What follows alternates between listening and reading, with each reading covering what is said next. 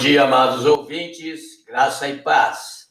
No episódio de hoje, nós vamos falar o que está contido no Salmo 101, versículo 7, que diz o seguinte: O que usa de engano não ficará dentro da minha casa, o que profere mentiras não estará firme perante os meus olhos. A mentira e o engano são obras do diabo. Ele é o pai da mentira e sabe como iludir as pessoas com falsas promessas. Conforme está escrito em João capítulo 8, versículo 44, que diz: Vós tendes por pai ao diabo, e quereis satisfazer os desejos de vosso pai. Ele é homicida desde o princípio, e não se firmou na verdade, porque não há verdade nele quando ele profere mentira, fala do que lhe é próprio, porque é mentiroso e pai da mentira. Deus nos alerta que os que usam de engano não ficarão dentro de sua casa.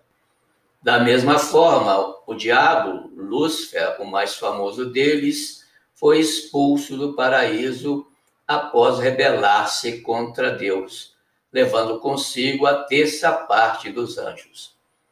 Falar mentira, por mais simples que pareça ser, não agrada a Deus em momento algum. Vai, sim, nos levar para longe dos olhos dele, bem como nos deixar afastado de suas bênçãos. Hoje parece ser normal falar mentira, que chega a fazer parte do cotidiano de muitas pessoas.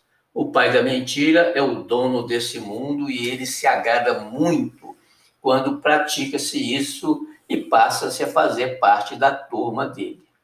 Parece forte demais dessas palavras, mas são a pura verdade. Tanto é que Jesus nos alertou em Apocalipse capítulo 21, versículo 8.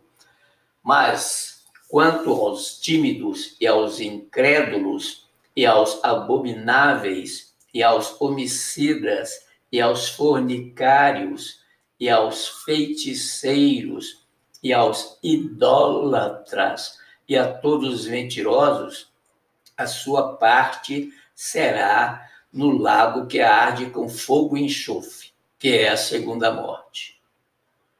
Qual turma você está fazendo parte? A da verdade ou a da mentira?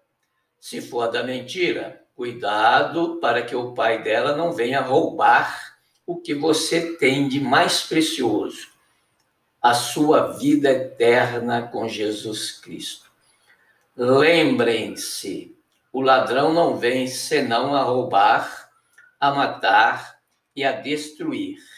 Eu vim para que tenham vida e a tenham com abundância.